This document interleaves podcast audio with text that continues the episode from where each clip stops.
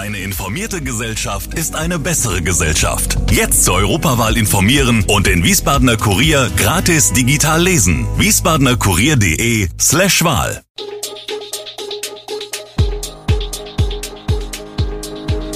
Gude, unser morgendliches News Update. Das Wichtigste aus Wiesbaden für Sie im Überblick. Guten Morgen aus Wiesbaden an diesem 23. November. Maskenpflicht auf dem Sternschnuppenmarkt. Wiesbaden bereitet sich auf 7000 Impfungen pro Woche vor und an der Salzbachtalbrücke läuft eine Materialschlacht. Das und mehr hören Sie heute im Podcast. Auf dem Wiesbadener Sternschnuppenmarkt, der am heutigen Dienstag beginnt, wird es außerhalb der 2G-Bereiche eine Maskenpflicht geben. Das teilt die Stadt mit. Grund dafür sei die aktuelle Entwicklung der Inzidenzzahlen. Das Tragen einer medizinischen Maske ist demnach verpflichtend. Alle Besucher werden gebeten, die Maskenpflicht zu beachten. Eine entsprechende Beschilderung wird es auf dem Markt geben. Die Regelung gilt, vorbehaltlich weiterer Änderungen und Auflagen im Zusammenhang mit der Corona-Schutzverordnung der hessischen Landesregierung. Nachdem die Impfallianz Hessen den Ausbau der Impfkapazitäten beschlossen hat, bereitet sich die Stadt Wiesbaden nun auf eine deutliche Steigerung des Impfangebots vor auf rund 7000 Impfungen in der Woche. Das hessische Sozialministerium hatte die Landkreise und Städte am Wochenende per Erlass dazu aufgefordert, ab spätestens Sonntag 5. Dezember 2,5 Prozent ihrer Bevölkerung je Woche impfen zu können zum Vergleich, wie die Stadt mitteilte, waren in der vergangenen Woche am neuen Impfzentrum in der Helios DKD fast 1000 Impfungen erfolgt. Die Fristen seien knapp, man werde aber alles daran setzen, sie zu erfüllen, sagten Oberbürgermeister Gerd Uwe Mende, SPD, und Bürgermeister Oliver Franz, CDU. Der Erlass sei eine Kehrtwende. Ursprünglich habe die Stadt nur die Aufgabe gehabt, Impflücken zu schließen.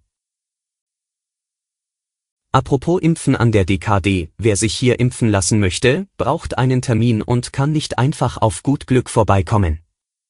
Darauf weist die Stadt hin. Allerdings ist telefonisch derzeit häufig kein Durchkommen, wie Impfwillige berichten. Eine Alternative ist das Online-Formular auf der städtischen Webseite.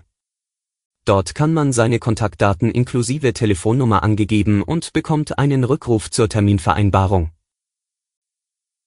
Und wir bleiben noch einmal beim Thema Corona. Eine Familie aus Wiesbaden hat bereits die zweite Auflage ihres Corona-Brettspiels auf den Markt gebracht. Die erste Auflage sei im vergangenen Jahr innerhalb weniger Wochen ausverkauft gewesen, sagte Familienvater Benedikt Schwaderlapp. Insgesamt seien bislang rund 12.000 Exemplare von Corona mit Eifer ins Geschäft verkauft worden. Ziel des Spiels, in den Geschäften müssen die Produkte besorgt werden, die auf dem Einkaufszettel stehen, etwa Toilettenpapier, Nudeln, Mehl und Süßigkeiten. Infiziert sich dabei eine Spielfigur mit Corona, geht sie in Quarantäne. Wird die Aktionskarte Lockdown ausgespielt, müssen alle Figuren zurück auf den Anfang. Die zweite Auflage wurde aktualisiert, nun gibt es zum Beispiel auch Impfpässe, mit denen die Spielfiguren problemlos am Virus vorbeigelangen. Mehrere Rechtsexperten halten eine allgemeine Impfpflicht gegen das Coronavirus verfassungsrechtlich für möglich. Es sei zwar ein besonderer Eingriff, wenn der Staat jetzt auch noch die körperliche Integrität der Menschen beeinträchtigt, sagte der Verwaltungsrechtler Hinak Wissmann von der Universität Münster der Welt. Eine Impfpflicht sei jedoch das mildere Mittel, wenn die Alternative ist, den freien Staat in Lockdown-Endlosschleifen abzuschaffen. Uwe Volkmann, Lehrstuhlinhaber für öffentliches Recht an der Goethe-Universität Frankfurt, sagte, die individuelle Eingriffstiefe einer Impfpflicht sei geringer als die andernfalls erforderlichen gravierenden Freiheitseinschränkungen.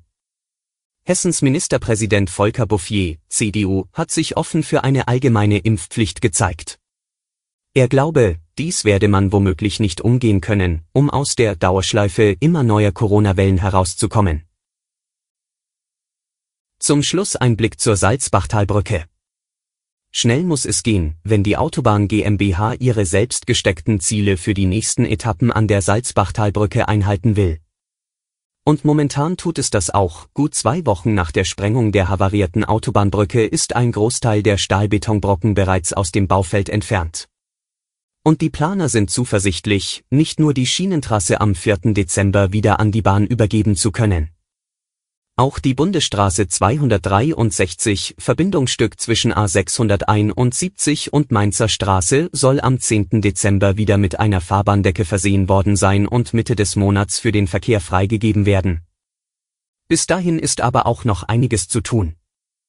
110.000 Tonnen Brückenschutt, Stahlteile und Erde von den Fallbetten müssen so schnell es geht abtransportiert werden. Alle Infos zu diesen Themen und noch viel mehr finden Sie stets aktuell auf wiesbadener-kurier.de. Gude Wiesbaden ist eine Produktion der VRM von Allgemeiner Zeitung, Wiesbadener Kurier, Echo Online und Mittelhessen.de. Redaktion und Produktion die NewsmanagerInnen der VRM. Ihr erreicht uns per Mail an audio.vrm.de.